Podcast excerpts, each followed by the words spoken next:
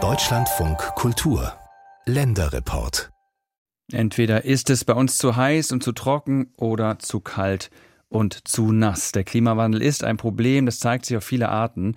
In den Ernten zum Beispiel oder auch in Flutkatastrophen wie 2002 in der Elbe oder 2021 im Ahrtal.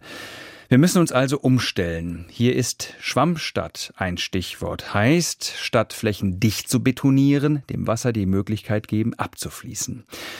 Da stellen sich immer mehr Städte um in Deutschland und werden sozusagen schwammiger, zum Beispiel Pfaffenhofen. Der Ort in Oberbayern hat sogar ein umfangreiches Klimawandel-Anpassungskonzept entwickelt. Kann man auf der Homepage nachlesen. Und mit diesem Konzept kommt der Ort deutlich besser mit Wetterextremer zurecht als andere Städte. Unser Landeskorrespondent Michael Watzke hat sich vor Ort zeigen lassen, wie Pfaffenhofen auf zum Beispiel Starkregen vorbereitet ist. Mein Name ist Franz Hardl, bin Bauträger hier im Eco-Quartier. Wir wohnen auch privat hier, ebenfalls auch meine Söhne. Und wir kennen das Eco-Quartier natürlich mit allen Vor- und möglichen Nachteilen in- und auswendig. Franz Hartl zeigt ein Video von diesem Wochenende, als die heftigsten Regenfälle seit zehn Jahren Teile von Pfaffenhofen unter Wasser setzten. 90 Liter Regenwasser pro Quadratmeter in 20 Minuten. Auch durch das Eco-Quartier floss ein brauner Sturzbach. Aber er hat kaum Schäden angerichtet. Franz Hartl findet, dass wir sehr, sehr glimpflich davongekommen sind, weil wir eine Oberflächenentwässerung haben. Wir haben gesehen, dass die Auffangbecken, die rundherum geschaffen wurden, da guten Sinn gemacht haben. Und auch das gesamte Wasser von oben runter ist gut abgelaufen. Lediglich an einer Stelle unten ist von einem Seitenarm, äh, sage ich mal, der Dreck vom Acker mit rübergekommen, das dann unten Schäden verursacht hat. Aber ansonsten hat das wirklich super funktioniert. Damit hat das Eco-Quartier im Pfaffenhofen seine Hochwasserpremiere bestanden. Die rund ein Jahrzehnt alte Anlage ist ein außergewöhnliches Wohngebiet, sagt die Projektleiterin, Architektin Valerie Madokan-Naito. Es ist auf jeden Fall für Deutschland absolut einzigartig. Denn auf sieben Hektar Land leben rund 800 Menschen ohne Kanalisation. Das Eco-Quartier mit seinen knapp 60 Gebäuden hat keinen künstlichen Wasserabfluss. Toilettenabwasser fließen in ein eigens konstruiertes Vakuumsystem, das nach anfänglichen Problemen inzwischen relativ stabil läuft. Das ist also eine oberflächige Entwässerung, keine Verrohrung. Das ist eben der große Unterschied. Deswegen entsteht kein zusätzlicher Wasserdruck und dadurch wird eben sozusagen Tempo rausgenommen. Einfach weil das Wasser wirklich im Grund versickert auf dem Weg zu den jeweiligen Flussläufen. Wasser ist im Eco-Quartier allgegenwärtig. Es fließt durch Gräben, Teiche, Seen und versickert in den vielen satten Grünflächen, die auch bei großer Hitze und Trockenheit nicht verdorren. Es ist eine Schwammstadt, die Wasser bindet und spart, sagt Thomas Herker, der Bürgermeister von Pfaffenhofen. Generell Wasser sparen ist äh, ein Schlagwort. Vor ein paar Jahren hat man gesagt, man muss Leitungen spülen, äh, zu viel sparen ist schädlich.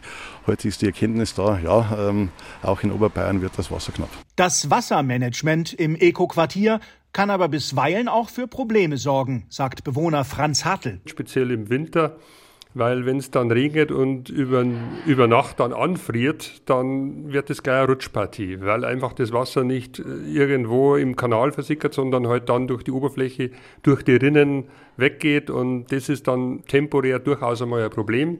Aber bei den starken Regenfällen, die wir jetzt gehabt haben, da waren wir froh, dass es so war, wie es jetzt ist. Eigentlich sollte im Eco-Quartier inzwischen sogar eine Pflanzenkläranlage das Brauchwasser filtern, damit die Bewohner ihr Dusch- und Waschmaschinenabwasser umweltfreundlich zum Toilettenspülen verwenden können. Aber dieser Plan ist bisher nicht realisiert, obwohl die Infrastruktur dafür vorhanden ist und viel Geld gekostet hat, sagt Hartl. Billig bauen geht im Eco-Quartier nicht, weil die Auflagen mit der Bezugsurkunde eingehalten werden werden müssen. Das äh, hat schon manchen externen Architekten Kopfzerbrechen bereitet oder auch Investoren. Das ist sicher in der, in der jetzigen Phase, wo grundsätzlich die Baukosten zusätzlich gestiegen sind, noch ein Problem.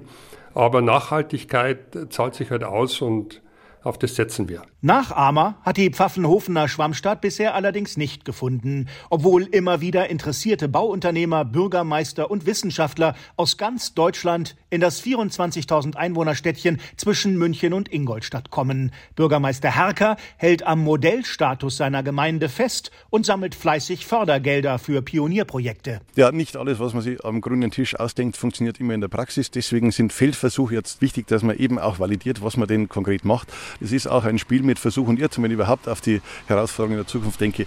Äh, es geht um Schwammstädte, es geht um Bäume, es geht um Klimaresistenz. Wir wissen gar nicht, welche Baumarten sich auch durchsetzen. Also in ganz vielen Bereichen wird man einen Schritt machen müssen, der vielleicht nicht 100% in die richtige Richtung geht, aber wir müssen nach vorne schreiten. Das tut Pfaffenhofen. Auf den zahlreichen Grünflächen im Ortskern wachsen klimaresistente Stauden statt Zierpflanzen. Das gefällt optisch nicht jedem, gibt der SPD-Politiker Herker zu, aber auch die Biodiversität ist ein Thema im Pfaffenhofen und wir haben auch hier äh, Vorgaben und äh, Richtlinien, wie wir die städtischen Flächen gestalten und da geht es erstmal um die biologische Wertigkeit und nicht um die Gefälligkeit, wobei äh, da teilt sich die Bevölkerung, viele finden es wild charmant, andere sagen, das ist grüner Rasen wäre schöner, ja, englisch geschnitten.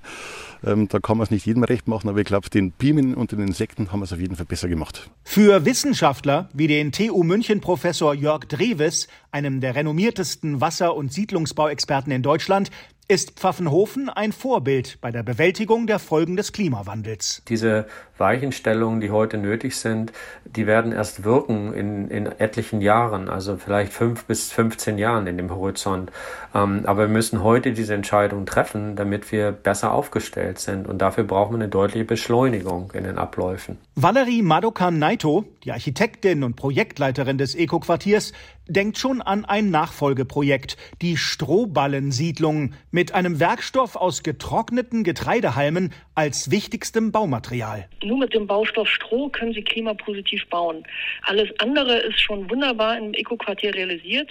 Da braucht es jetzt quasi wirklich nur noch die Umstellung vom konventionellen Bauen auf das Stroh.